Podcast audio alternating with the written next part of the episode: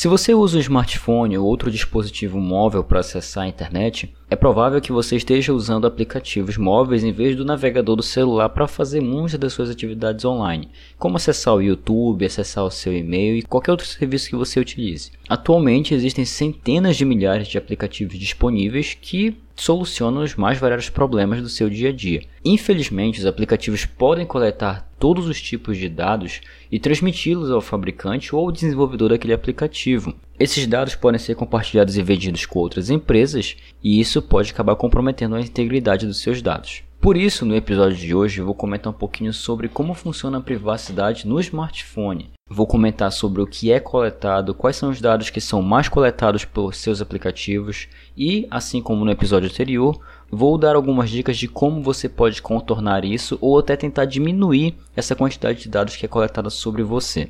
Eu posso entrar no seu smartphone,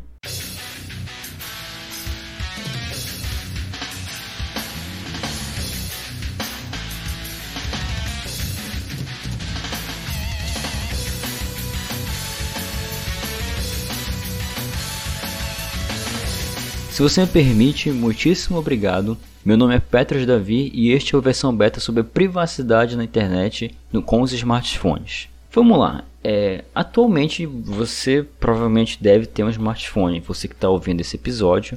Se você não tem um smartphone, provavelmente pretende ter um smartphone. É impossível hoje você tentar viver sem o seu smartphone. As pessoas até conseguem, você pode viver até com ele sem algumas horas, mas Hoje em dia ele é imprescindível na vida de todos nós. É, eu mesmo utilizo ele para o meu trabalho e não posso ficar dias sem ele. Eu posso ficar por algumas horas e dependendo do horário também. Mas ficar dias, meses sem o meu celular é impossível, um cenário impossível para mim. Claro que há pessoas e pessoas, mas até mesmo as pessoas que não utilizam seu smartphone para trabalhar, utilizam para entrar nas redes sociais, para se manter informado, ou para ver o que está nas redes sociais, que nem sempre aquilo é informação. Mas isso não vem ao caso agora. Ao utilizar esses aplicativos, como eu mencionei no começo, eles podem coletar dados sobre você. E eu vou trazer para você agora alguns dados que esses aplicativos podem colher sobre você, às vezes sem o seu consentimento. Seus contatos de telefone e e-mail, tanto do seu como dos contatos que você registrou, o registro de chamadas de todas as ligações que você recebeu e efetuou, os dados da internet, o quanto você consumiu de banda de 3G e às vezes até o que foi acessado, dados de calendário para quando você tentar marcar um compromisso para uma data futura, isso também pode ser acessado. Dados sobre a localização do dispositivo. Muitas das vezes nosso GPS está sempre ativado e os aplicativos utilizam essa localização, às vezes para fazer check-in, como o Facebook deve utilizar, para fazer check-in, quando você precisa acessar a internet em algum lugar que você não esteja em casa, mas manter ela ligada 24/7 pode ser um problema. Os IDs únicos dos seus dispositivos, seja o smartphone, seja o seu computador, cada um deles tem um ID específico que é utilizado para eh, divulgar para você publicidade personalizada. Eu vou chegar, isso eu vou comentar mais à frente. E por fim, mas não menos importante, esses aplicativos podem coletar informações sobre como você utiliza o próprio aplicativo deles. E às vezes, baseado nesse comportamento do seu aplicativo, dá alguma oferta personalizada, ou às vezes fornecer algum vídeo, por exemplo, no YouTube, você assiste muitos vídeos de futebol, muito provavelmente o YouTube daqui a uma ou duas semanas vai te indicar canais de futebol ou vai te mostrar vídeos de canais que você não conhece, que, são, que estão em mais evidência no YouTube, para que você tenha acesso e para que você assista, já que baseado nas pesquisas e nos vídeos que você assistiu pelo YouTube, ele detectou que você assiste muitos vídeos de futebol. Então, baseado nessa análise, o YouTube acaba recomendando para você canais de futebol que podem ser de seu interesse. Mas no meio desse mar de situações que os seus aplicativos pesquisam sobre você, como é que ele coleta todo esse tipo de informação sobre mim? Bom, às vezes você faz isso e você nem percebe. Pare para pensar na seguinte situação. Você já se deparou que alguns aplicativos que você instala, muito provavelmente lhe pede permissão para acessar determinadas funcionalidades do seu celular, como a agenda, como fotos e a galeria? Pois então, esses aplicativos atualmente é, solicitam permissões específicas do seu aparelho quando você os instala. Quando isso acontecer, pergunte a si mesmo: esse aplicativo está solicitando acesso apenas aos dados necessários para ele funcionar direito? Se a resposta for não, não faça o download desse aplicativo. Porque pare para pensar, por que raios o Uber gostaria de ter ter acesso à sua galeria ou à sua câmera. A câmera tudo bem, às vezes ela precisa de uma foto sua para registrar e para ter como seu perfil, mas porque ela, por exemplo, precisa ter acesso aos seus contatos. Você não consegue indicar ainda via viagens dos seus contatos telefônicos para o Uber. Então não tem motivo dele ter acesso aos seus contatos ou à sua galeria.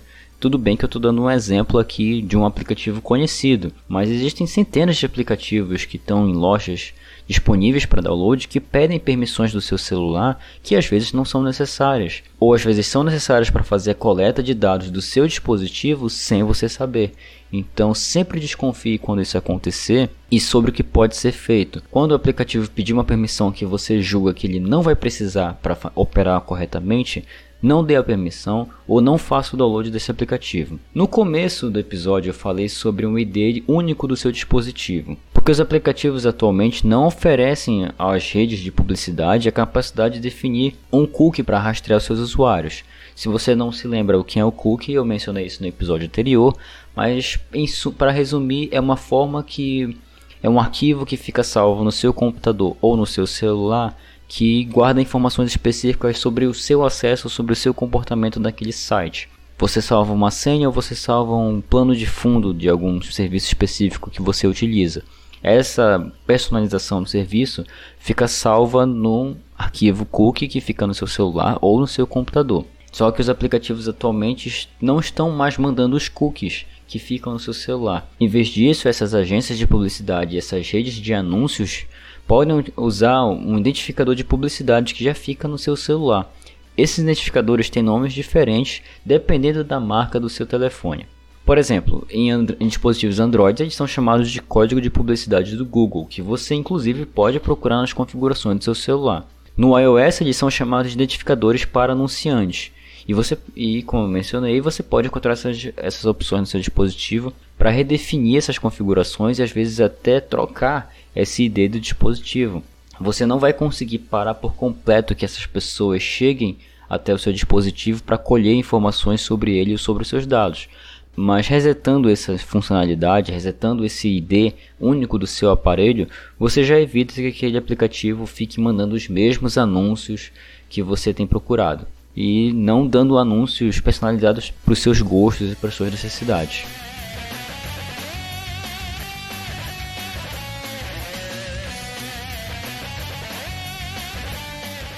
Beleza, mas você deve estar se perguntando como é que eu posso resetar esse tipo de ID se eu sequer sei onde fica essa configuração. Uma preocupação das empresas desde sempre, pelo menos em teoria, é uma preocupação com a quantidade de dados que as empresas recebem dos usuários para converter em publicidade. Às vezes é um número tremendo de informações, muitas das vezes que vai informações pessoais e as empresas têm trabalhado para evitar que essas informações pessoais também sejam colhidas. Mas como você pode fazer para minimizar essa situação. Para isso você pode ir no, no, painel de configurações do seu celular. Isso, claro que isso vai depender de vai depender de aparelho para aparelho, mas aqui eu vou ensinar para o Android que é o que eu utilizo. É, você vai nas configurações do seu smartphone, vá na aba opções do Google e lá vai ter um botão escrito anúncios. Dentro desse painel de anúncios vai ter um botãozinho lá escrito desativar a personalização de anúncios e você vai desativar isso.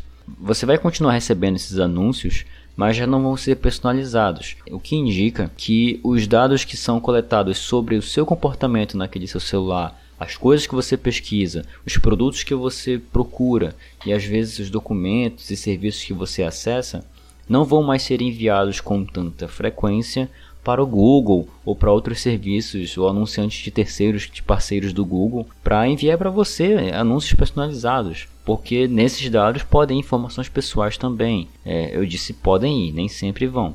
Mas às vezes acontece, principalmente quando você dá permissão, como eu mencionei anteriormente no bloco anterior, quando você dá permissão ao aplicativo que ele não precisa. Além disso, se você limpar o cache do seu aparelho, essa configuração de desativar os anúncios personalizados volta ao normal. Ou seja, você passa a receber novamente anúncios personalizados. Então você vai ter que ir de novo nessa opção para poder desabilitar esse, esses anúncios personalizados.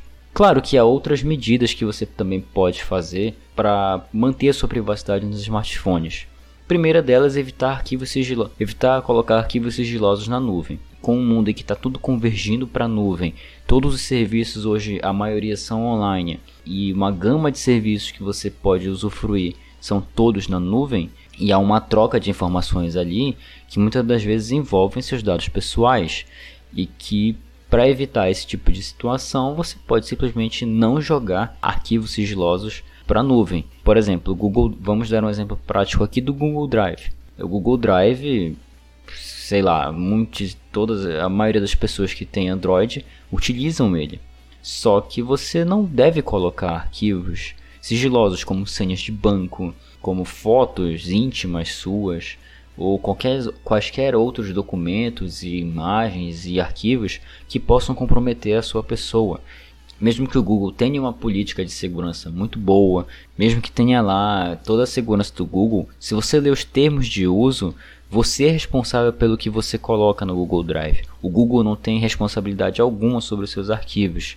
Então, se você os perder ou se alguém vazar, ou se alguém indevidamente conseguir acesso a esses arquivos, é, o Google não tem responsabilidade sobre eles, embora esteja armazenado nos servidores deles. Mas a decisão de jogar lá foi sua. Então é por isso que o Google não pode ser responsabilizado por essa situação. Uma outra medida paliativa, mas que dá um pouquinho de trabalho, é avaliar sempre as permissões dos seus dispositivos e o que eles podem acessar. No computador, por exemplo, você, claro que tem a opção de descoberta de dispositivos na rede, às vezes essa opção pode fazer o seu computador ficar descoberto na rede.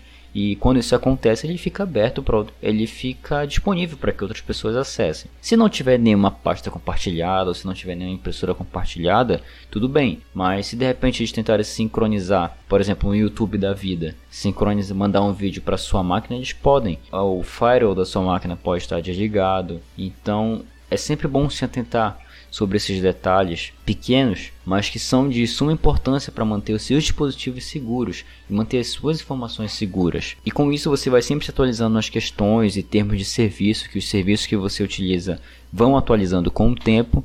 É sempre bom se atentar a isso. Claro que os termos de uso é uma coisa gigantesca e você não precisa ler ele todo, mas você pode ler alguns determinados pontos chaves que estão contidos ali que podem ser importantes para você.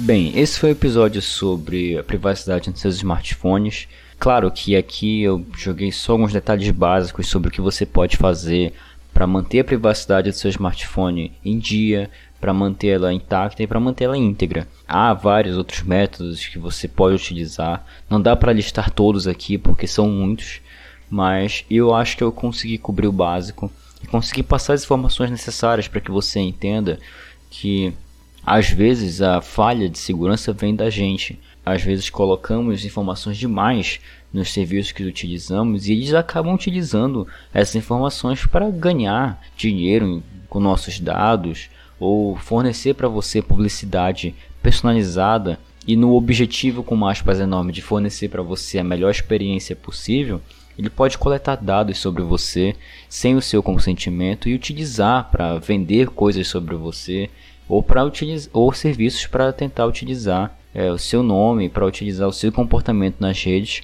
sem o seu consentimento. Nem sempre é sem o seu consentimento. Às vezes essas informações estão lá no termo de uso que as pessoas geralmente não leem, mas estão lá e quando você clica em aceita esses termos, você autorizou eles a utilizar os seus dados para o que eles quiserem fazer. Tome cuidado e sempre fique à espreita sobre o que pode ser divulgado sobre você ou não. Eu espero que você tenha gostado desse episódio e nos vemos na próxima segunda-feira. Até lá!